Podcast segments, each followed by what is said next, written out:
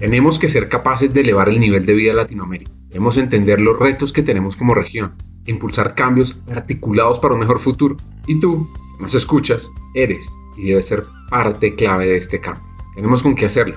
Eso sí, antes de emocionarnos con este sueño, pues es fundamental entender los retos actuales y sobre todo desde el mundo del talento, de las empresas, de las organizaciones sociales, pensar cómo podemos aportar. Porque, querámoslo o no, Debemos ser más competitivos si queremos salir adelante. Como decía Walt Disney, me he enfrentado a una dura competencia toda mi vida. No sabría cómo arreglársela sin ella. Y miren lo que ha logrado. Este episodio es una gran conversación con tres hackers del talento fuera de serie. Ana Fernanda Mayhuasca, presidenta del Consejo Privado de Competitividad, quien jugará un rol a lo largo del episodio dándonos cifras, datos y acciones para transformar la competitividad del talento y del país. Marta Luz Echeverri, vicepresidente de Recursos Humanos y Administrativa de Vivienda, Juan Solórzano, CH Road y el ANSIA Team, quienes nos darán una mirada de reflexión desde el terreno, desde la empresa. Espero lo disfruten, porque esta realidad, hoy se narra en Colombia, se repite en cualquier país latinoamericano. Y ahí la importancia de ser un hacker del talento que busque humanizar la empresa, las personas y la competitividad.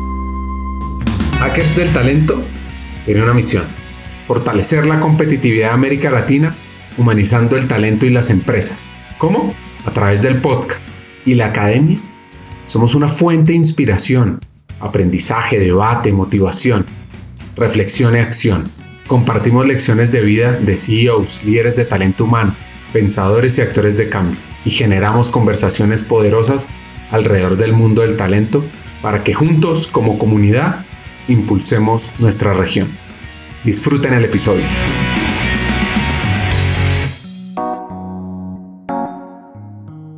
En el 2021 y el 2022 fueron años de reactivación económica después de la pandemia. El crecimiento de 10% del PIB en el 2021 y alrededor del 8% en el 2022 son muy superiores a los de la Organización para la Cooperación y el Desarrollo Económico, la OCDE, y el promedio de la región. Esta dinámica evidentemente ha contribuido a que recuperemos empleo, a reducir la pobreza, a reducir la desigualdad. El empleo de mujeres y jóvenes se recuperó a tasas superiores al promedio y en algunos sectores tuvimos resultados superiores, como es el caso de la manufactura, los servicios, el sector agrícola, donde las exportaciones están creciendo por encima del 30%. Fueron dos años donde vamos bien. Si bien nos estamos recuperando, falta mucho. Y uno de esos puntos cruciales gira en torno al talento, tanto de la perspectiva del mercado laboral como del mundo educativo. Y qué mejor que Ana Fernanda para que nos cuente esa mirada macro nosotros tenemos, digamos, una evaluación transversal de una gran cantidad de temas que son los que componen esa competitividad. De alguna manera son como los pilares sobre los cuales el país debiera construir su nivel de productividad y su capacidad de competir contra el mundo. Pero sobre todo productividad, es decir, de en realidad ser capaces con los esfuerzos que invertimos podamos generar más producto. Eso suena al tipo de cosas en las que piensa un economista, pero pues todos los presentes sin excepción viven del producto. El producto es lo que nos permite estar vivos, estar contentos, enviar niños al colegio y en consecuencia pues este es un tema fundamental. Y a pesar de que en esa mirada transversal tenemos 16 capítulos y más o menos todos tienen el mismo tamaño, la verdad es que cuando terminamos priorizando nuestras recomendaciones, el talento humano normalmente en estos dos años que yo llevo al frente del informe es digamos un punto central. Y es un punto central porque las cifras son preocupantes y aquí en realidad no voy a estar hablando entre comillas del talento per se, sino de lo que nosotros en el país estamos haciendo con ese talento. Hoy en día Colombia tiene una tasa de desempleo alrededor alrededor del 10.7%, la cual es alta cuando uno la mira contra el resto de Latinoamérica y sobre todo cuando miramos que esa tasa es estructuralmente alta, es decir, nosotros logramos a veces bajar al 9 coyunturalmente en periodos de expansión, pero no logramos mucho más que eso. Cuando nos concentramos en qué está pasando en desempleo juvenil, las cifras casi que se dobla de 10 a 18. Cuando miramos cuál es la condición de las personas que tienen entre 15 y 28 años, nos encontramos que el 28% no están ni estudiando ni trabajando. Cuando miramos qué está ocurriendo ocurriendo con aquellas personas que no aparecen dentro de nuestras cifras de desempleo porque en las ficciones que nosotros tenemos que construir, cuando una persona declara que no está buscando trabajo, no se cuenta dentro de lo que los economistas llamamos la población económicamente activa, se denomina inactiva. Pero dentro de esos inactivos, son más o menos 14 millones de personas en Colombia, la mitad declaran que están dedicados a los oficios del hogar y el 92% de esa mitad son mujeres. Sospechoso que en ciertas cosas tengamos ese sesgo de género y eso sea porque la gente no quiere trabajar. Como esto parte luego lo escucharán, acabo de decir no quiere trabajar entre comillas porque en realidad supongo que en muchos de esos casos lo que tenemos es restricciones. Entonces, digamos que lo que estamos logrando hacer con el talento nos está dejando en una mala esquina y nos está dejando en una mala esquina para el talento futuro, porque en la medida en que no estamos generando las suficientes oportunidades para que las personas sean productivas y felices, estamos destruyendo talento. De alguna manera, el mantener a todas estas personas en cierto nivel de desesperanza, y pues ahorita nos hablarán los expertos, porque pues claramente eso no es a lo que yo en realidad me dedico. Me dedico a mirar estas cifras de fuera y decir, estamos en un proceso de destrucción de esperanza. Cuando tenemos casi un 30% de muchachitos y muchachitas que no están ni estudiando ni trabajando, tendríamos que estar preocupados de qué nos va a pasar en 10 años. Y eso nos debería preocupar tanto o más que lo que nos está pasando en infraestructura, en tecnología, que no tenemos conectividad digital, que no tenemos autopistas. Si no tenemos un talento al que le hayamos invertido, digamos, con cierto nivel de compromiso, pues probablemente tenemos una restricción que es así que es insuperable, porque esa se tarda muchísimo en construirse y en cambio se destruye con relativa facilidad. Entonces, en primer lugar, yo creo que las oportunidades que le estamos abriendo al talento o que les estamos cerrando al talento son, digamos, un elemento fundamental de esta historia, como dices tú, más Mac. Y cuando ya tratamos de poner una lupa en qué está ocurriendo en el talento que se logra, entre comillas, absorber en, el, en la actividad económica, pues nos empezamos a dar cuenta que tenemos enormes problemas de pertinencia, que las empresas cada vez más manifiestan no estar encontrando el talento humano que necesitan, que las tasas de rotación cada vez son más altas, pero que a su vez, como te das cuenta, ese talento no lo encontramos, pero acá las personas jóvenes no están encontrando las oportunidades. Entonces es como si estuviéramos hablando dos idiomas, es como si en un lugar hubiera un exceso de alimento y en otro lugar hubiese un exceso de hambre y no estamos logrando hacer esa conexión. No estamos logrando hacer esa conexión entre otras muchas cosas por nuestro sistema educativo. Y ahí con esto cierro para no extenderme, creo que está el otro gran, aparte del tema laboral, que es como lo, nosotros lo tenemos en nuestro capítulo de mercado laboral en el informe, nuestro otro gran capítulo de preocupación es el capítulo de educación, porque realmente a pesar de que en Colombia hemos avanzado muchísimo en términos de cobertura, cuántos niños, niñas, jóvenes y adolescentes tenemos en este sistema educativo, lo que les estamos entregando, lo que estamos construyendo ahí para ellos no es suficiente. Y yo entiendo que pues uno quiere mantenerse del lado optimista y decir, mire, teníamos una cobertura mucho menor y hoy en día en algunos de los segmentos estamos llegando al 96%, etcétera. Pero es que para ese 4%, ¿qué le explicas? Que eres un residuo para las tasas de deserción que tenemos en educación media de niños y niñas que sencillamente los perdemos porque ya no los vamos a lograr capturar en ningún otro ciclo educativo que les decimos. Cuando no tenemos atención preescolar universal y por lo tanto no entramos a rodear a estos niños y niñas con afecto, con atención integral, a fijarnos si ven bien, si escuchan bien. Luego a los 13 años nos damos cuenta que la brecha educativa, ya en términos de lo que se denomina en este mundo calidad, que suena un poco horrible, pero pues es más o menos cuáles son esas competencias que los niños y niñas han adquirido, pues es de más o menos tres años contra un país promedio de la OCDE. Tres años que no implican que, ah, no, entonces los dejamos otros tres años en el colegio para que acaben de aprender. Eso quiere decir que un niño o una niña colombiana sale de su ciclo educativo básico y no va a tener nunca las competencias que tiene un niño o una niña en otro país. Y eso, digamos, medido frente a los estándares tradicionales que son como aquellos estándares cognitivos y sin que tomemos en cuenta el desarrollo socioemocional que tampoco acompaña, porque no es un enfoque que se dé integralmente y sistemáticamente en el sistema educativo y que cada vez más creo yo, y ahorita pues me encantaría escuchar la perspectiva de esas áreas de talento en las empresas, va a ser fundamental, porque mientras que yo logré más o menos, bueno, más o menos no, me gradué de una carrera y con eso más o menos he logrado sobrevivir y espero seguir sobreviviendo hasta el final de mi ciclo productivo. Mi hija probablemente va a tener que cambiar de habilidades y competencias varias veces en su vida y eso requiere un paquete de habilidades socioemocionales distintas a las que tenía yo. Ni en mi generación ni en la de ella se está construyendo esa atención integral. Y en un país como el nuestro, donde además las personas tienen que enfrentar tal nivel de exigencia emocional en un entorno muy agresivo, pues es una cosa a la que le tendríamos que estar poniendo atención. Entonces, digamos que a nivel macro lo que mira el informe un poco es lo que estamos cocinando lo estamos cocinando mal. Eso no quiere decir que no hayamos hecho y que no sea muy importante lo que hasta el momento hemos conseguido, pero creo que sí es fundamental que nos demos cuenta que estamos pecando en una receta en la que no podemos pecar porque, repito, al final la carretera, pues hombre, si haces una inversión extraordinaria de dinero, hasta la puedes construir rápido. Pero las personas que es, son, entre otras cosas, el origen y el fin de esta discusión de competitividad, porque queremos ser competitivos, es para que las personas que viven en el país puedan vivir felices. En eso tenemos que hacer un esfuerzo enorme porque estamos cocinando problemas muy severos para el futuro y creo que todavía, a pesar de que salen en los titulares los problemas de deserción escolar, etcétera, no ponemos toda la atención que tendríamos que poner.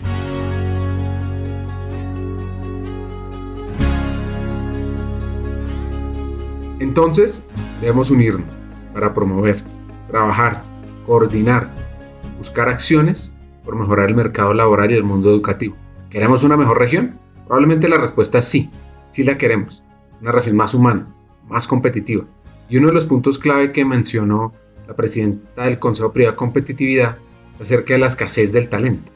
Y acá es clave entender cómo podemos romper paradigmas desde las áreas de talento, de people. Como nos invita Marta Luz, escuchen lo siguiente.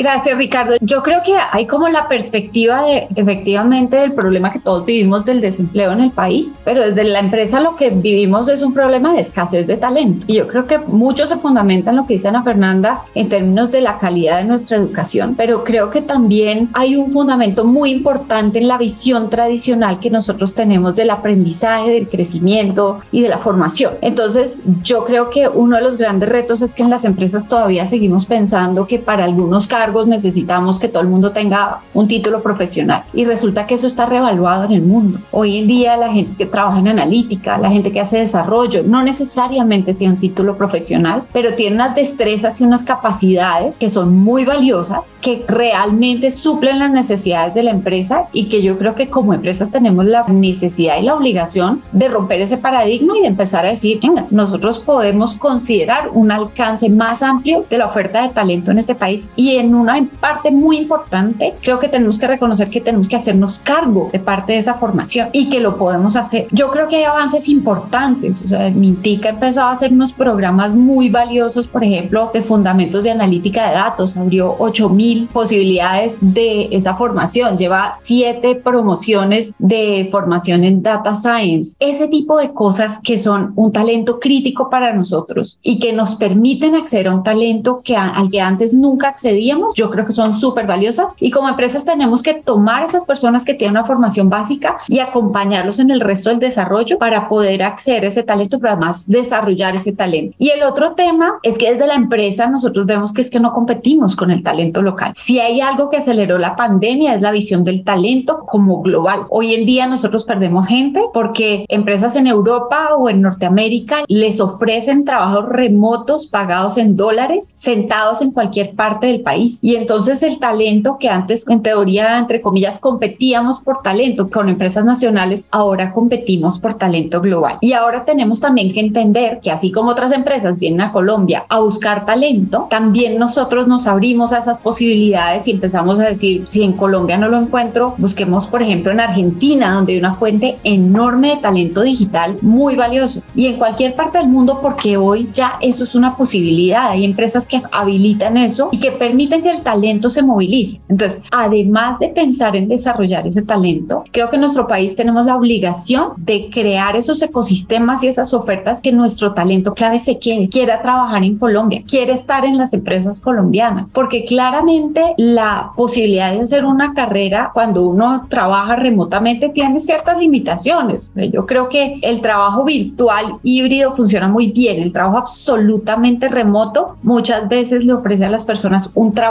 pero difícilmente le ofrece una carrera. Y ahí nosotros como empresas colombianas tenemos oportunidades que las extranjeras en trabajos full virtual probablemente no tengan. Con lo cual yo creo que aquí esto es un mix de lo que decía Ana Fernanda en cuanto a formar el talento, pero salirnos un poco de los círculos tradicionales, a pensar en alternativas diferentes de crecimiento y desarrollo de ese talento y entender que hoy el talento es global y no es nuestro o de otro país. Ahora, si queremos hablar sobre competitividad del talento, Juan nos habla sobre cómo medirla qué hacer y cómo lograrlo.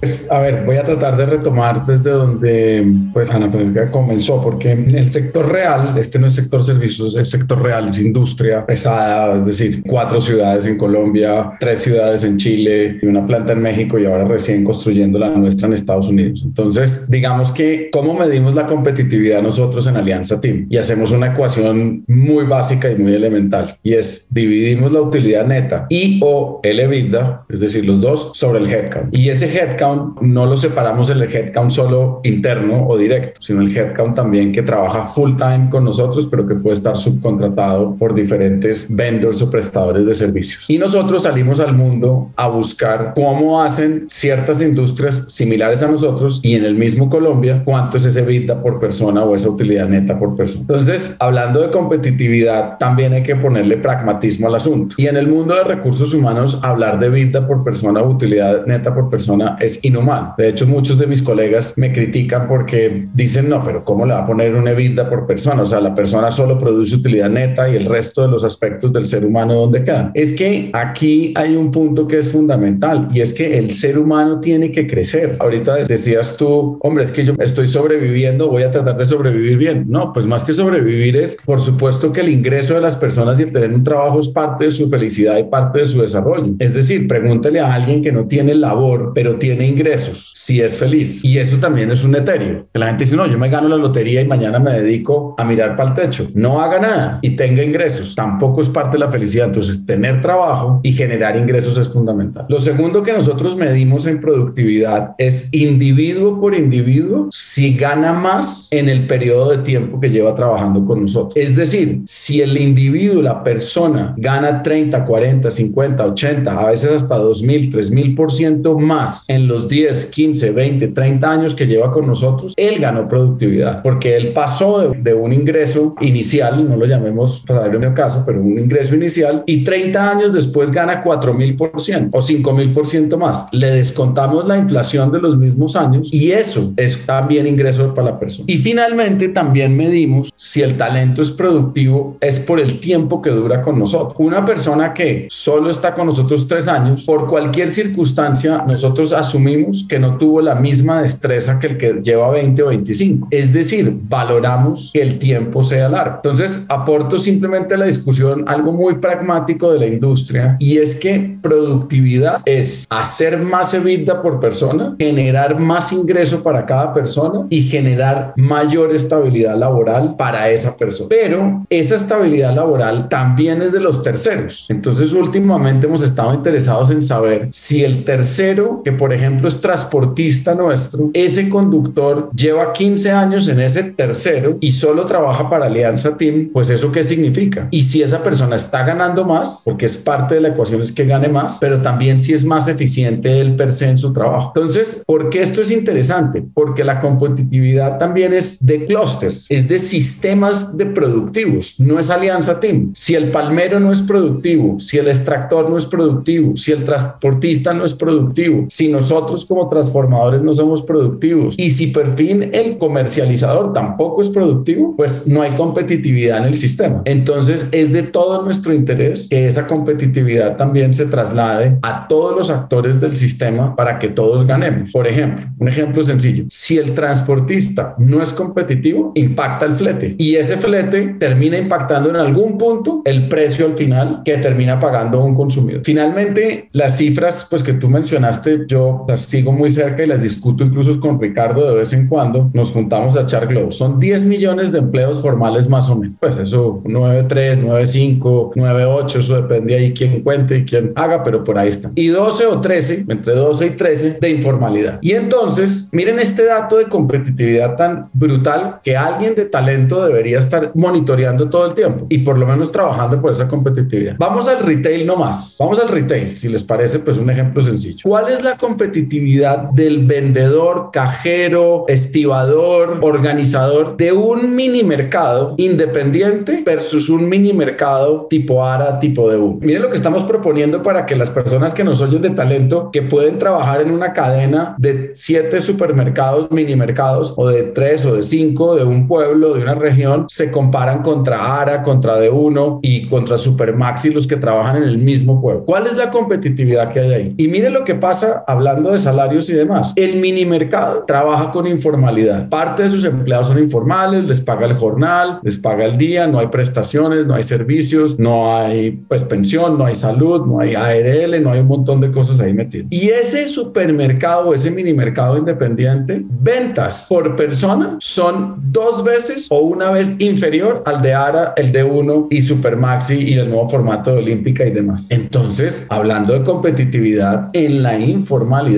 hay un montón de pérdida de competitividad y de dinero, mientras que en la formalidad normalmente se gana un montón de competitividad. Cierro con esto. Nosotros comparamos las cifras de nuestros mismos negocios, plantas y demás de los competidores en Chile, en México y en Colombia. Y curiosamente, y esto podría ser un debate muy interesante de tener, Colombia es más productivo EBITDA por persona, utilidad neta por persona que México, Chile en este caso. Puede que la medida no sea la acertada, pero en nuestra visión Colombia es mucho más productivo. Y me atrevo a decir porque aquí la idiosincrasia del trabajo, hablando del trabajo per se, eso es algo que no podemos perder en Colombia y en México ya se está perdiendo pasos agigantados y en Chile ni hablar con estos dos últimos años. Es que en Colombia el ser humano valora el trabajo. Es un orgullo trabajar. Es decir, la primera vez que uno toma un trabajo, uno llama al papá, a los tíos, a los primos, a todo el mundo y eso es un orgullo familiar que mi hijo, mi sobrino, mi primo, mi amigo consiguió trabajo y está trabajando. Mientras que en otras geografías el trabajo es un sacrificio, es un problema, es hacer el ingreso mínimo para poder sobrevivir. Entonces aporto a esa primera parte como un ángulo adicional a lo que mis dos colegas dijeron.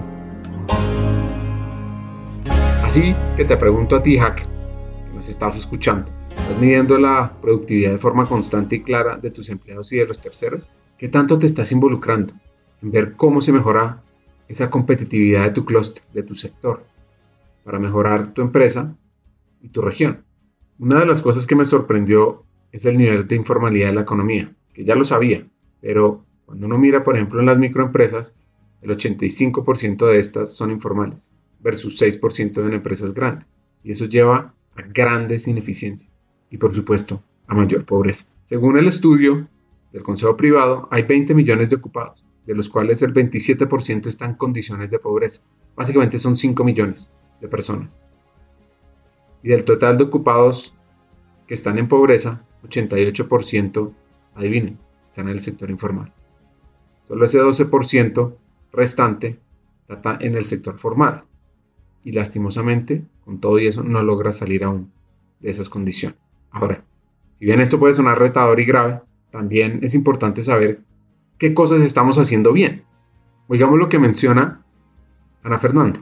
Vale, pues yo creo que las cosas que estamos haciendo bien es primero, tenemos una cierta conciencia de las que hacemos mal. Eso importa mucho, que es que cuando uno no sabe lo que no sabe es completo. Entonces, lo primero es que los esfuerzos en cobertura se hacen. No tenemos full éxito, pero pues yo no he escuchado, digamos que en ningún caso, por ejemplo, no hablamos de que necesitamos cobertura universal preescolar. Muchos de los programas de política pública como de cero a siempre son una cosa en la que puede que no hayamos llegado, pero sabemos que tenemos que transitar. Sabemos que tenemos un problema de calidad, no lo resolvemos, pero sabemos que estamos allí. Cuando me voy moviendo viendo un poco hacia adelante, vemos que tenemos un problema de pertinencia en, el, en la formación y estamos tratando de hacer cosas para remediarlo. Y yo oí ahorita a Marta Luz y a Juan Manuel y a mí me da emoción porque uno de los problemas que existen muchas veces pensamos siempre en la política pública, en cómo educamos, etcétera, pero importa mucho qué está haciendo ese sector productivo que es en últimas la pues, digamos, donde se va a gestionar toda esta cantidad de sueños de las personas. Yo en eso estoy en la misma página que Juan Manuel. Cuando uno habla de productividad, de utilidad, todo el mundo piensa que está deshumanizando la discusión, pero es que de verdad que no hay nada más humano que uno sentir que metió goles por la tarde. Yo siempre que veo esos partidos que quedan 7-0, yo digo, ¿qué hace ese pobre señor cuando llega a la casa y la señora le dice, ¿cómo te fue, mi amor? Como te dijera, quedó 7-0 y yo era el arquero. Eso no es bueno para el espíritu humano. Y en esa medida yo creo que en el lado empresarial estamos también dándonos cuenta, primero, que tenemos que llamar a la gente de forma distinta. Si yo te llamo diciendo que necesito un ingeniero industrial, cuando yo no necesito un ingeniero industrial, yo necesito a alguien que que sepa hacer unas cosas, estamos cambiándonos a competencias y yo veo que esa discusión se da sistemáticamente en los entornos en los que me siento a escuchar o hablar. Creo que nos dimos cuenta que en los programas de ciclos cortos tenemos una mina de oro que no hemos explotado. Podemos trabajar en eso, en programas de formación dual, etcétera, y en eso tenemos el empeño de hacerlo sin lugar a dudas. Tenemos esa ética del trabajo que menciona Juan Manuel. Yo no te sabría decir que es algo que estemos haciendo bien. Digamos, los colombianos somos muy trabajadores.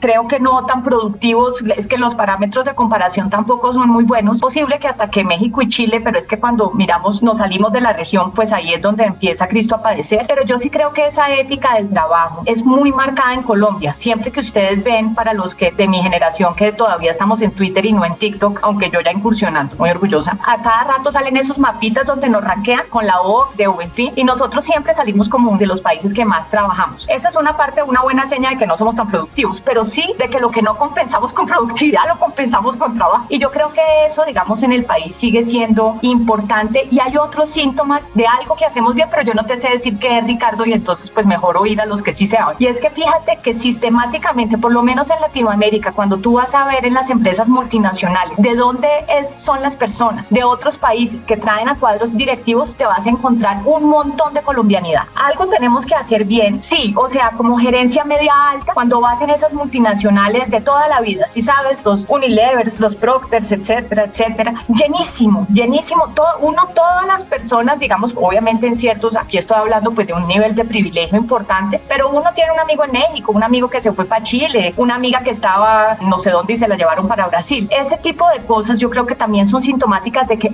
algo tenemos que hacer que funcione. Lo que pasa es que yo no sé qué es. Y claramente ahí yo estoy igual que tú, que a mí me yo anoté como 17 cosas que quería decir, pero parte de lo que yo veo es que sí tenemos una capacidad de entrenar un talento bien y quizás si nos diéramos cuenta de qué es lo que estamos haciendo allí, pudiéramos replicar mejor esas experiencias.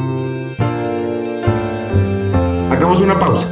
Nuestra misión solo, solamente solo la podemos cumplir si juntos nos unimos en este propósito. Tu apoyo es fundamental. Puedes arrancar compartiendo los episodios en WhatsApp, suscribirte al podcast en las diferentes plataformas, seguirnos en nuestra página de LinkedIn Hackers del Talento o en nuestra página web hackersdeltalento.co e incluso inscribirte y aprender juntos en la Academia Hackers del Talento. Ya hay varios que lo están impulsando, gracias a CRIP Región Centro, a Medir y muchos más que están detrás por su apoyo.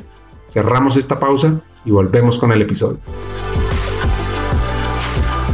Como hemos visto en los diferentes episodios, elegir una profesión es una de esas decisiones importantes que tiene uno.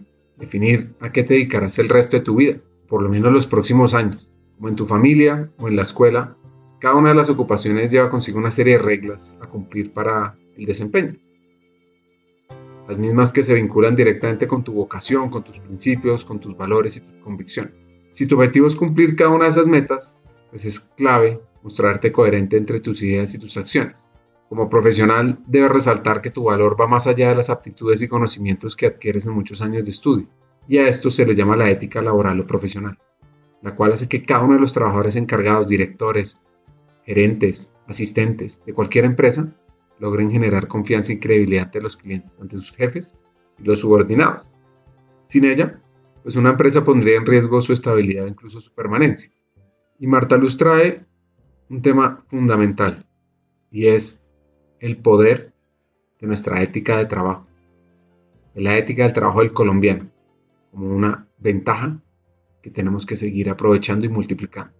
Yo voy a unirme un poco a lo que han dicho los dos, que esa idiosincrasia, y yo no sé si esto es una cosa que hacemos bien, pero claramente un fundamento sobre el que construir. Ese fundamento de la ética del trabajo, del ser buenos trabajadores, del valorar el trabajo, se combina excelentemente bien. Y yo sé que las generalizaciones no necesariamente son buenas, pero yo me atrevo a decir que los colombianos como trabajadores en el mundo somos reconocidos por ser apasionados, por ser creativos, por ser recursivos, por ser resilientes, por ser buenos en relacionamiento, porque digamos que tenemos como una tipología de trabajador que no se enmarca en que yo sé, no sé, apretar un tornillo, pero como aprieto tornillos yo no voy a clavar una puntilla. Vamos mucho más allá. Y eso es reconocido internacionalmente. En Latinoamérica el talento colombiano es muy valorado. Y como decía Ana Fernanda, o sea, no es solamente la exportación de talento en un segmento que estoy de acuerdo, es privilegiado, sino que también en otros roles donde ese tipo de destrezas son muy valiosas, son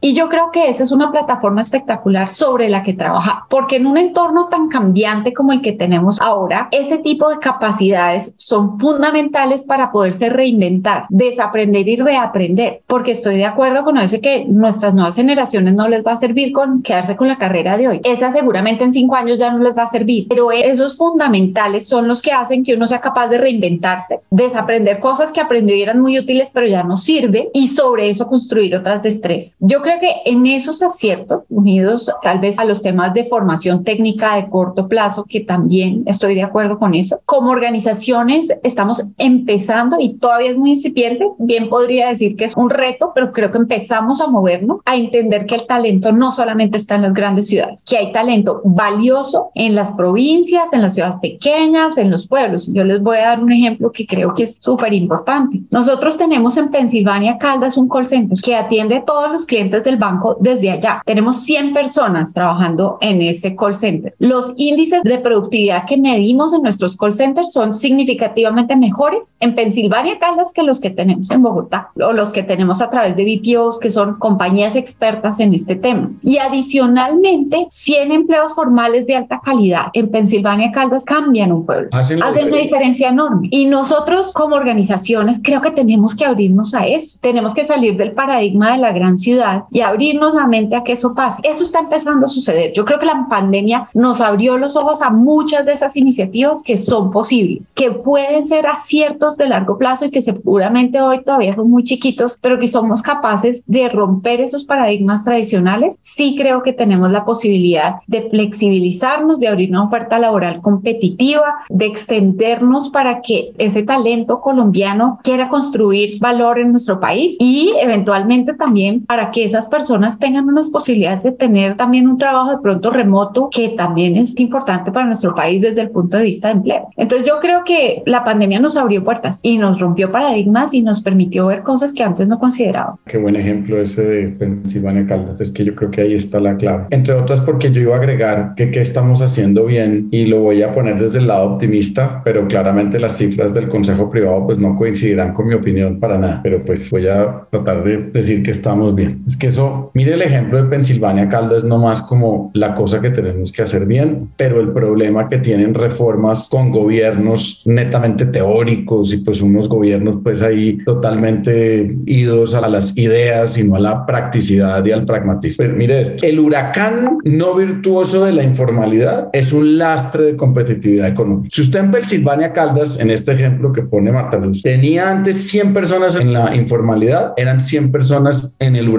perdiendo competitividad constantemente, cambiando de trabajo cada seis meses, rogando pues por un salario aquí, un salario allá y un ingreso no constante. Hoy se agrupan 100 personas en un call center, tienen los niveles de competitividad más altos, es muy probable que la vivienda termine diciendo pues ampliémoslo a 200 o ampliémoslo a 300 o qué sé, pues sería la decisión obvia no y la natural a tratar de crear en Pensilvania pues un poco más de empleos de esa competitividad, entre otras, si es un outbound service, seguramente venden el doble de tarjetas de crédito o venden el, colocan el doble de créditos o lo que sea que hagan en ese, en ese costo. Entonces, yo lo que aporto a este capítulo de qué estábamos haciendo bien y que tenemos que pues, volver a retomar. La meta no es el salario mínimo, la meta no es si la reforma pensional, la meta no es, mire esta vaina para dónde se nos puede ir. Si el foco de un país no es convertir los 13 millones de informales o 12 y medio, perdónenme si me equivoco, en formales, usted sigue arrastrando el lastre de competitividad nación, país. Eso es tema muy complicado. Y además ese trabajo de formalización de 12 millones de empleo no lo va a hacer la vivienda, no lo va a hacer el éxito y no lo va a hacer Alianza Team, porque los grandes ya estamos a tope de headcount, a tope. En cambio, las empresas medianas, pequeñas, chiquitas son las que deberíamos tener el foco de competitividad puesto. Y ahí veníamos en un muy buen track de recuperar cierta formalidad, porque la empresa chiquita, mediana, ojalá las cifras las confirmen, estaban empezando a querer ser formales. Y estaban empezando a encontrar los beneficios de pagar pensión, pagar ALL, pagar una serie de cosas porque les daba acceso a mejor talento. Ahora con estas reformas y estas teorías y todos estos cambios tan interesantísimos y, y en alguna cosa pues uno diría teóricamente muy interesantes, prácticamente van en contravía de lo que debería ser. Lo que puede terminar pasando es que esa informalidad se amplíe. Y déjeme le doy un dato que habría que confirmar con el Consejo si eso es cierto lo que voy a decir yo. Cada millón de empleos formales, ¿cuánta productividad ¿Cuán, cada millón de empleos informales, ¿cuánta productividad destruye? Entonces, la meta del Ministerio del Trabajo no debería ser, con todo respeto, estar pensando en cómo le sube a los grandes empleadores el salario mínimo. Los grandes empleadores, por si acaso, preguntémosle a la vivienda, el salario mínimo no es un tema que distraiga a la vivienda, ni Alianza Team por si acaso. Pues sí, tiene un impacto y se corrige y listo, pero no nos va a hacer tambalear. En cambio, un salario mínimo al 20% va a hacer que cientos y miles de empresas pequeñas y medianas, donde está la economía formada, pues diga, yo no puedo pagar esa. Sí, a la vivienda le pegan unos cuantos miles, al Banco Colombia también, a la Ancha pues también, pero no nos va a pasar absolutamente nada. Entonces, ahí yo aporto a la visión. ¿Qué estábamos haciendo bien? Formalizando a las empresas medianas, chiquitas y pequeñas, y eso era competitividad. Ahora con estas teorías, pues un poco, gracias a estos ministros poco entrenados, poco educados, pues vamos a terminar yendo en el camino contrario a lo que el Consejo Privado de Competitividad seguramente dirá, oiga, por ahí tenemos que ir. Cierro con algo y, y espero que Marta Luz coincida conmigo con esto. Es una frase cortica. Escasez de talento con desempeño superior. Sí hay. Gente hay. Pues uno abre una convocatoria. Marta Luz, yo no me acuerdo de tus cifras, pero una cosa así. Por cada convocatoria que hace la vivienda aplican 7 mil personas o 3 mil o mil o lo que sea. El problema no es que no haya gente. No, no, no. El problema es que no hay talento calificado y productivo. Y déjeme ponerlo así. Escasez de talento productivo. Esa es la frase. No es escasez de talento, es escasez de talento productivo. Citando el informe del Consejo Privado de Competitividad, dice así, el trabajo es un instrumento potente para la superación de la pobreza, lo que permite vincular a las personas a la sociedad y a la economía en la que viven. Lograr generar empleos productivos y de calidad es parte fundamental de la búsqueda del bienestar. Para impulsar la inclusión y la cohesión social de manera sostenible y creciente, pues saben que es necesario contar con una oferta suficiente de empleos que permita la distribución y la acumulación de riqueza. Y la experiencia ha demostrado que el crecimiento económico por sí solo no es suficiente. Colombia creció, como les contaba al comienzo del episodio, al 10% en el 2021, al 8% este año. Y eso aún no ha permitido asegurar una creación de empleo sólido ni resultados económicos incluyentes. Ahora, para este año las perspectivas de crecimiento económico mundial se han debilitado, que se prevé un proceso de aceleración o no. Vamos a ver qué pasa con China, donde muchas de las grandes economías van a tener un menor crecimiento. Para Colombia, el Banco Mundial dice un crecimiento entre el 1 y el 2%, y el Banco de la República un poquito menos del 1%. Y aquí es donde necesitamos impulsar nuevas acciones, mantener los empleos actuales y comenzar a hacer esa conexión entre salarios, productividad y formalización.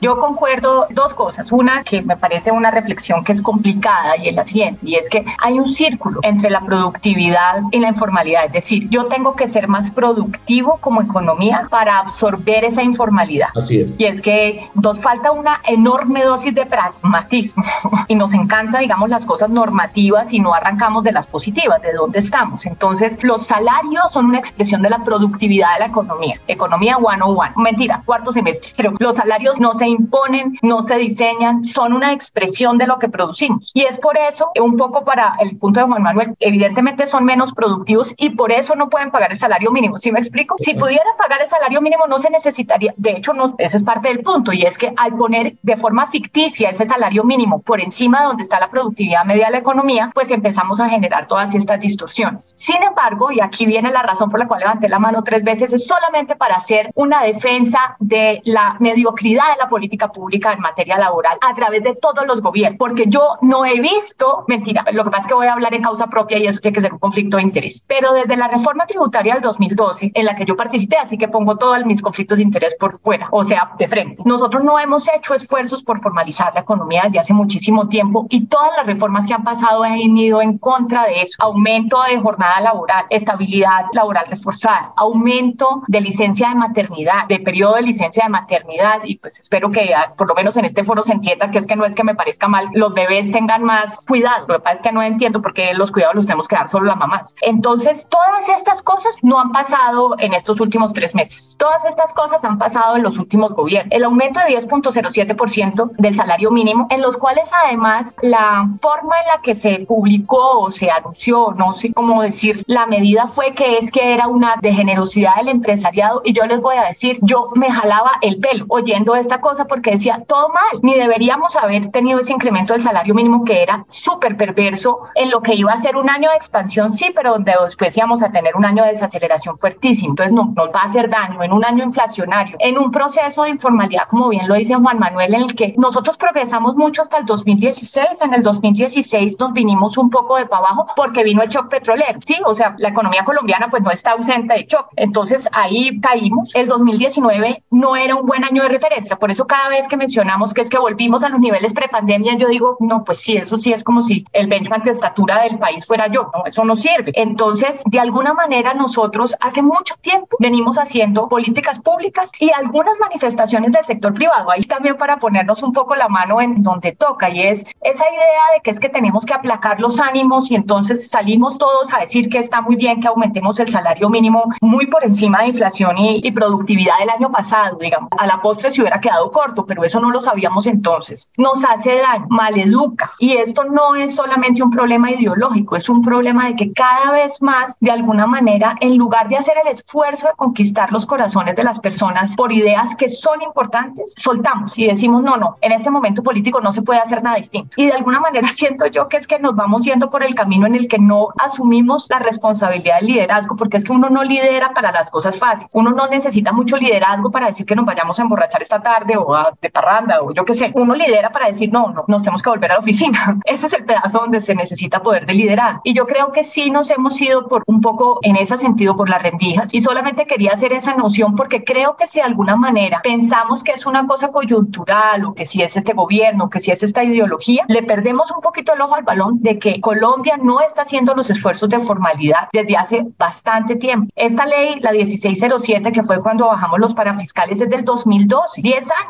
Eso, primero, estoy muy vieja, pero segundo, quiere decir que hace rato que estamos, porque es difícil, yo no, no voy a negar que no sea difícil, pero creo que es importante que nos demos cuenta para también dimensionar el reto en gobiernos que ideológicamente estaban más, digámoslo así, por soluciones de mercado, nos alejamos de esas soluciones de mercado. Ese ha sido el resultado de los últimos 10 años en buena medida, pues habrán excepciones, pero no muchas, y eso solamente para decir que es un reto realmente complejo este tema de ir generando más formalidad, que como lo que dice, bien lo dice Juan Manuel, es lo que necesitamos, porque la improductividad de ese sector informal que no tiene acceso al crédito, que no puede escalar, que no tiene canales de venta, que por evitar la venta en el pago digital para que no tenga que pagar los impuestos, entonces recurre o se atiene o no puede participar de un montón de canales nuevos de distribución. Y pues podríamos seguir, para eso tienen todo un informe nacional de competitividad y en este año en particular toda una separata dedicada a cómo la forma en que estructuramos nuestras soluciones nos termina dejando en un peor mundo, pero yo creo que ahí si vamos a los retos ya en la parte macro, las empresas yo creo que ya nos han dado bastantes luces y hay más cosas bonitas para hacer desde el lado privado, pero en el lado público nos ha faltado mucho pragmatismo en realidad, decir, nosotros tenemos que abrir espacios, quizás menos ambiciosos, pero más real para, esa, para ese talento colombiano, de manera que lo vayamos volviendo productivo. Paulatinamente, eso no lo vamos a lograr de la noche a la mañana, entre otras muchas cosas.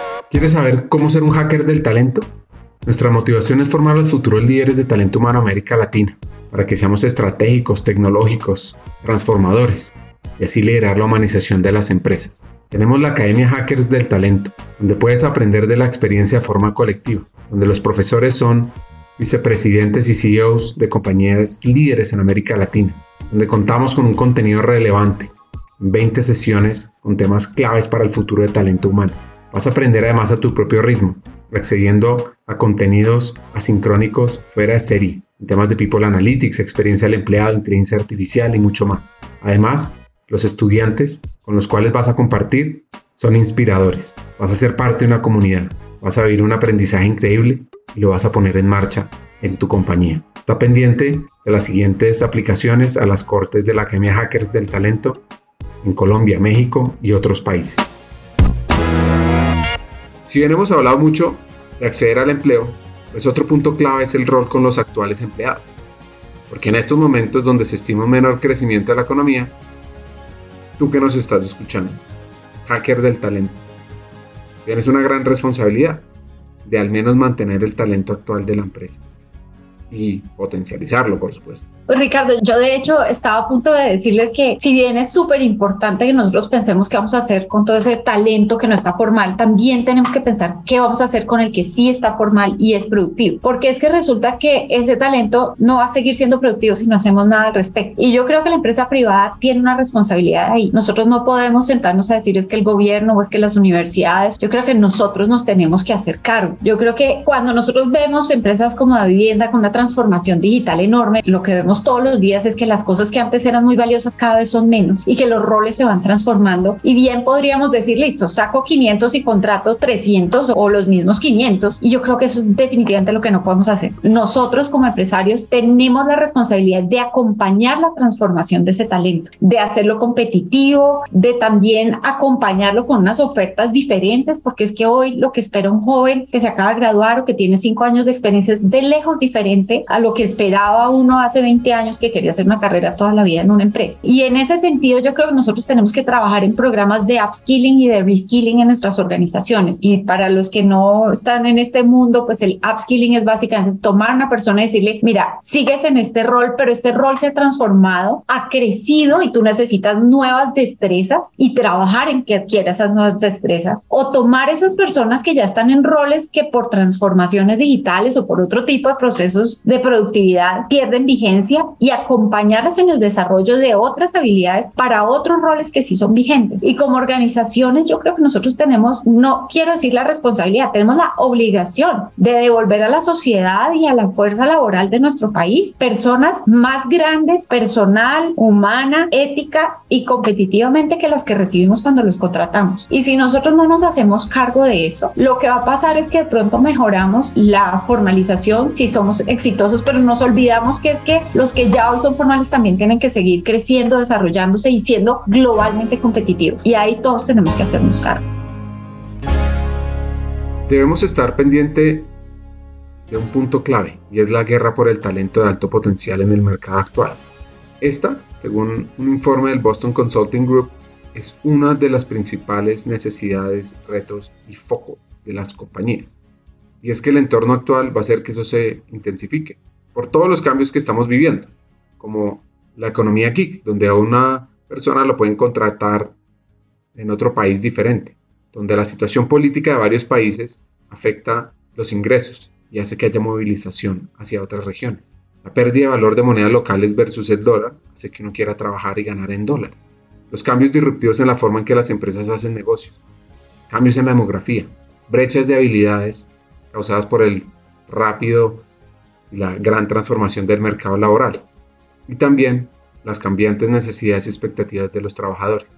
En resumen, estamos ante un nuevo reto de cómo hacer pertenecer al talento para que se quede en nuestro país y para que le aporte a nuestras empresas me adhiero y entre otras le respondo con su pregunta de qué hacemos por la guerra del talento. Mire este dato que seguramente alguna de ustedes lo tiene mejor que yo, pero el dato es el siguiente. Entre 100 mil y 150 mil empleos nuevos por mes en México en este instante. Tuvieron un mes de 180 mil empleos nuevos en México en estos últimos siete meses por el nearshoring que están empezando a promover. Mega fábricas, mega complejos productivos para que Estados Unidos no dependa de sus aliados asiáticos, ¿no? Y que Estados Unidos tenga su autonomía y demás y tal. Y México, pues ahora México, Centroamérica y un coletazo allá a Colombia como en los huracanes, le va a tocar igual a Colombia donde podamos llegarnos y ponernos en el nearshoring de un mercado tan interesante como este. Entonces usted pregunta competitividad contra eso. Usted no sabe la cantidad de talento medio y medio alto que últimamente recibe llamadas de headhunters de Centroamérica, de México, incluso de Colombia, que les están haciendo la vuelta para allá y decirle, véngase para acá. Y ese talento productivo es muy sensible a la coyuntura política. Muy sensible. Más sentido que un bolero, digo yo. Eso apenas le dicen, véngase para México que aquí no existe toda esta coyuntura, lo primero que hace, ya para qué. Y eso puede traer problemas en cifras ahorita muy chiquitas, pero si las cifras se llegan a ampliar, eso puede traer problemas agregados. Entre otros porque no se le están llevando al obrero, se le están llevando al director de la zona tal, al director de transformación digital, al director de la transformación, o sea, están llevando cargos claves dentro de la organización y México está siendo tremendamente atractivo. Y entonces usted empieza a darse cuenta de otra lógica. El peso mexicano no pierde tanto valor como el peso colombiano en dólares. Entonces ese trabajador también dice, uff, pues aquí estamos prácticos, aquí hay más dinero, hay más cosas y salgo de esta novela en la que estoy metido. Estoy haciendo una casuística, pues que alguien podría argumentar que es muy chiquita y que es menor, pero nosotros ya estamos sintiendo los pasos de esto en términos generales y agregados. Entre otras, con una reforma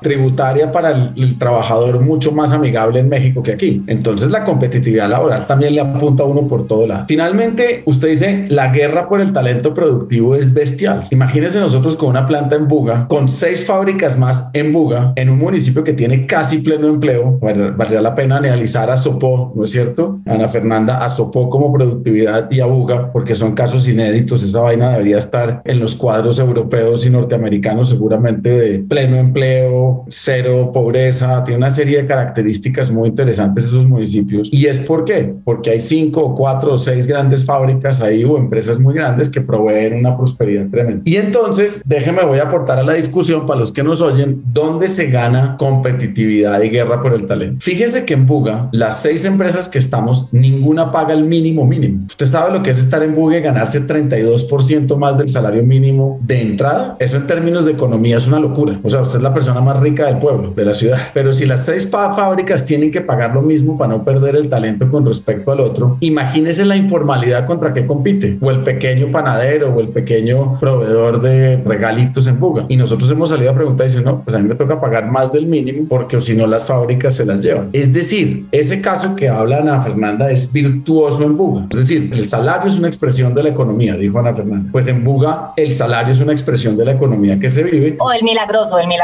no saben. En ese caso del milagroso, pero yo creo que aquí es de la economía. Y lo mismo va a pasar en el call center de la vivienda en Caldas porque va a ser virtuoso lo que va a pasar allá si eso se llega a expandir y la economía se da. Entonces, competir por el talento, yo creo que siempre ha estado en la mesa. Competir por el talento productivo cada vez es más difícil. Y competir en los mercados donde hay talento, hay que ser uno muy estratégico de cómo gana. En Pensilvania Caldas, uno gana ahorita fácil, pero nada raro que en 30 segundos les lleguen tres call centers y se instalen allá y empieza la vivienda a decir, bueno, ahora sí tocó echar codo. Ay, ojalá. Entonces... Estamos, Juan, ampliando el call center de Seguros Bolívar en Pensilvania Caldas. La verdad Ah, es que mira. es un modelo que tiene todo el potencial. Espectacular. Entonces cierro con algo y es esto. Yo aquí anoto y es simplemente una nota para los que nos oyen y es usted cómo gana desde talento. Usted cómo gana. O sea, el problema de Marta Luz y mío es cómo ganamos. Y paradójicamente el salario es una palanca importante. Por supuesto que pagar mejor y pagar un poquito mejor y una serie de beneficios adicionales. Eso de todas maneras ayuda. Pero el talento productivo, que aquí viene la diferencia entre ofrecer trabajos y ofrecer trabajos de calidad y bien pagos, el talento productivo no mira solo el salario, mira otra serie de cosas. Tengo proyección, mi jefe es un bacán, tengo ciertos días de vacaciones adicionales, puedo tener horario flexible, puedo trabajar en temas que me interesan a mí, estoy conectado con el propósito con las ganas de otras cosas. Entonces, competir hoy por hoy en la industria,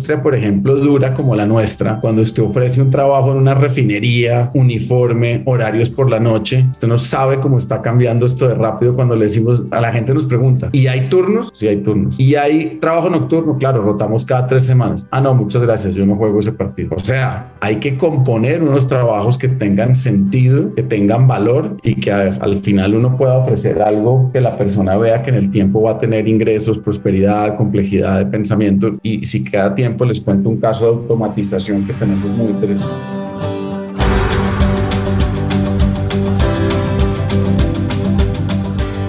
Hagámonos cargo, demos ejemplo y contagiemos a otros en este sueño de un talento y región más competitiva.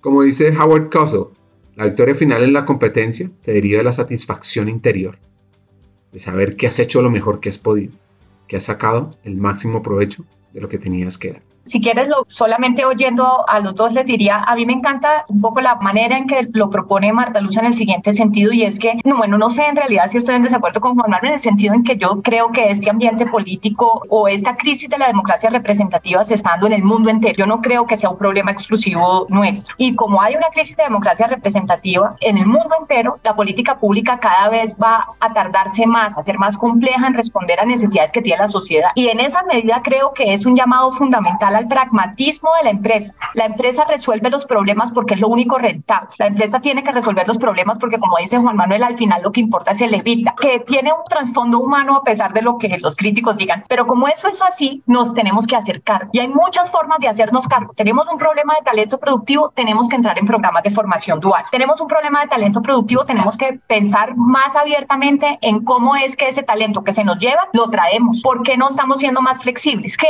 es esa creatividad que necesitamos para una generación que tiene una búsqueda de propósito muy particular y con la cual tenemos, es, es el talento que viene, así que tenemos que de alguna manera pensar en cómo es que ese propósito se nutre y tenemos o unas condiciones, unas circunstancias de vida que cambiaron para bien o para mal. Nos enseñó que podíamos trabajar remoto, que quizás todo remoto no funciona, pero que tenemos alternativas que antes no nos soñábamos. Entonces, en esa medida, yo sí creo que lo más importante que yo veo es hacernos cargo, hacernos cargo sin esperar que nadie venga a solucionarnos un poco lo que tenemos que hacer, porque a pesar de que eso puedan no ser soluciones universales, van moviendo la frontera. Y en el caso de las dos empresas que hoy nos acompañan, con un impacto muy particular y es el de role model. Esas chiquitas, esas medianas, esas que podemos encadenar, a esas también les estamos enseñando. Entonces, la pauta que marca esa gran empresa en términos de cómo es que creativamente va compitiendo por ese talento productivo, cómo es que lo forma, cómo es que lo vuelve talento a talento productivo, es fundamental para la productividad de ese mundo formal que mencionaba Marta Luz y de ese mundo informal que mencionaba Juan Manuel. Para ir cerrando, cada uno de los hackers nos dará sus conclusiones. Antes de eso, sí quiero decirles que debemos poner en la agenda de la empresa, del sector, del país, de la región, el talento, su entorno, la pobreza, cómo mejorar la educación.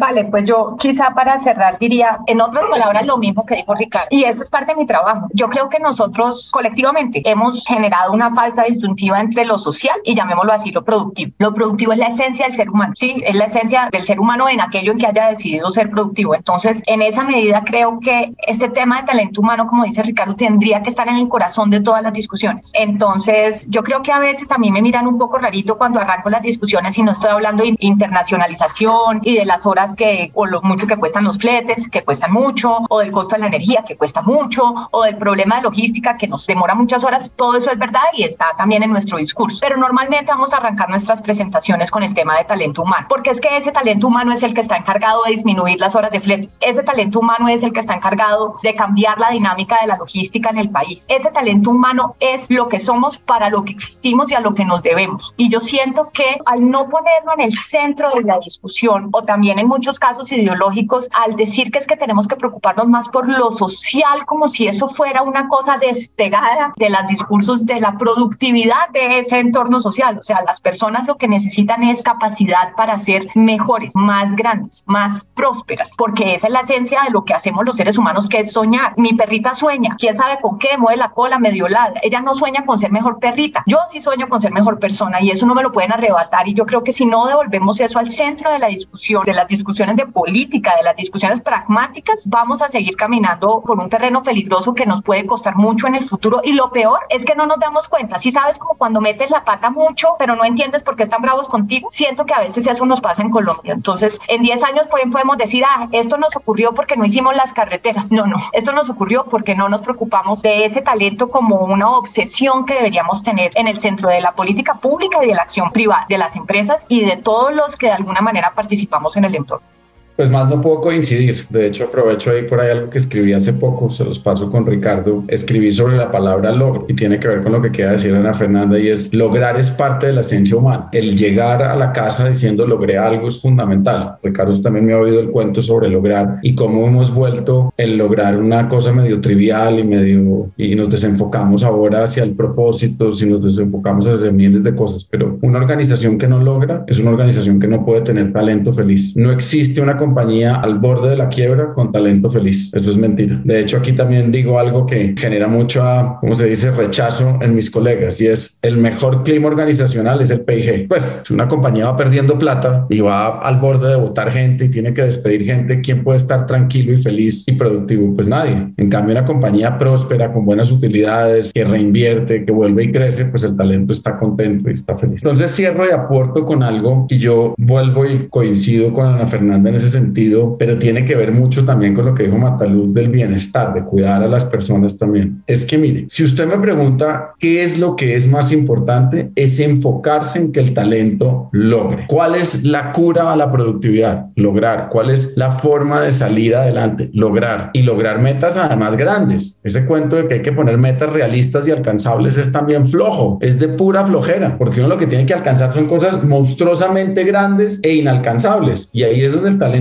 más productivo, más competitivo, se afianza y se coge confiancita. Pero uno logrando de a poquitos, pues no es. Y nosotros, para ponerle pie a esto, al raíz del paro que hubo, nosotros tuvimos la planta de Buga, se acordarán, 36 días, 34 días totalmente cerradas. Eso es, imagínense, en el negocio de Marta Luz, es como si el 30% de las oficinas y del retail se hubieran cerrado por 40 días. Uno dice, Dios santo, eso, ¿quién lo mide? ¿Cómo se contempla? ¿Qué hace uno? Pues, y nosotros de ahí tuvimos unos diálogos con la comunidad y con los más jóvenes, empleados, sin empleo, líderes sociales, primera línea, en fin, todo. Y tuvimos unos diálogos y entendimos algo que dijo Ana Fernanda al principio, dijo, a nosotros lo llamamos, hay desesperanza. Entre otras, el que tiene trabajo formal y gana 38% por encima del salario mínimo también tiene desesperanza. Por si acaso él mismo dice, pucha, yo para dónde voy con esto? Dos hijos, una esposa y un salario de millón trescientos ochenta, esto no, no cuadra la ecuación. Y cuento la anécdota es porque terminamos creando una cosa que se llama círculo de empleabilidad. Y es que a baja escala, y quiero proponer aquí esa idea, hacerlo a baja escala, no a gran escala, a baja escala, a, a lo que cada empresa pueda, creamos un sistema de educación, lo que usted me enseñó hace, ¿cuánto fue, Ricardo? Quizás siete años, ya no sé cuándo, fue hace rato y hasta ahora, fíjese lo poco productivo que soy. Hasta siete años después lo logré poner en práctica, o sea, qué, qué vergüenza. Usted me enseñó esa vaina de la educación dual hace siete años y me contó el cuento por allá en Guayaquil y yo dije, era interesante, pero nunca lo entendí. Por ahí, pues, como que traté de hacer cositas, pero nunca lo materialicé y ahorita lo logramos hacer. Entonces, escogemos jóvenes de la comunidad, les hacemos una serie de evaluaciones, sobre todo que tienen, ahí es donde se vincula lo que dices tú de lo social y que no tiene que estar vinculado. Si escogemos personas que tienen condiciones sociales más complejas que otras y le decimos, venga, yo le pago su último año y medio de educación o dos años, yo se lo pago, pero usted va a trabajar conmigo, no va solo a educarse, sino va a trabajar ese año y medio, esos dos años conmigo, o sea, va a estar yendo y viniendo y va a aprender. Y después yo prácticamente le garantizo empleo conmigo o con un tercero o un aliado, si usted es bueno, es decir, hay meritocracia por medio. Bueno, no sabe en los niveles de productividad esta gente. Gente que lleva 10 y 15 años con nosotros, la mitad de productivos que estos 9, 12 y 15 personas que acaban de entrar al sistema. O sea, tremendamente virtuoso el sistema. Es lento, sí, implica un dinero inicial al principio, sí, pero después se ultrapaga. Y esas personas, en este caso son 9 de la primera tanda o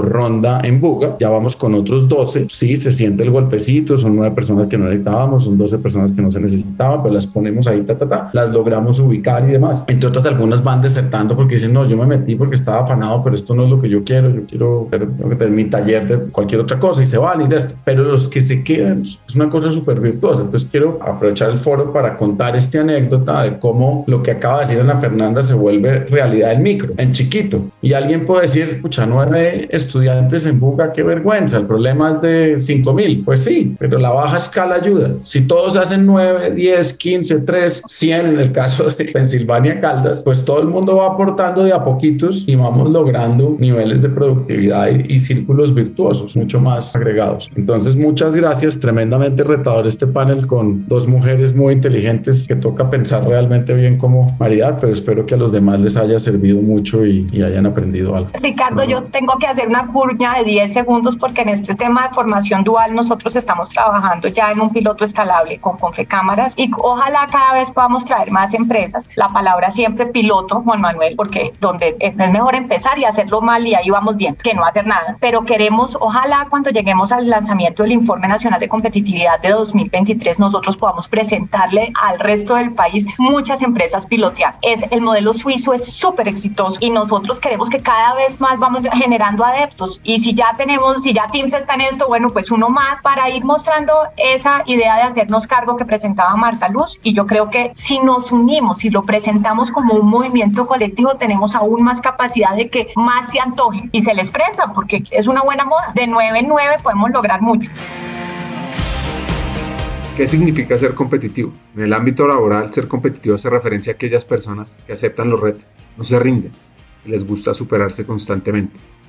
Generalmente son personas proactivas, ávidas de aprendizaje, seguras de sí mismas y con tendencias al liderazgo, lo que las hace sumamente atractivas en puestos de trabajo que implican un enorme nivel de exigencia para cumplir con los objetivos. Poco a poco, parecen a los empleos del futuro. Y claro está que el entorno nos debe apoyar y ciertos cambios estructurales se deben hacer, como lo escuchamos a lo largo de este episodio. Que en resumen, una conversación clave para que el mundo de los hackers del talento trabaje unido. Además, obviamente, enfocarse en el bienestar del empleado y la competitividad del talento. Y aquí les dejo mis tres hacks. El primero, los retos en informalidad, pobreza, educación nos afectan y son nuestra responsabilidad. 2. Hemos tenido buenas acciones. Hemos logrado generar proyectos donde se vincula talento de las regiones remotas. Hemos tenido proyectos para desarrollar las competencias de forma interna. Ahora, multipliquémoslo. Y tercero, os quiero invitar a que trabajemos juntos por solucionarlo. Esto es un reto que nos afecta hoy y sobre todo en el futuro, a todo. Hasta un siguiente episodio y sigamos hackeando el talento.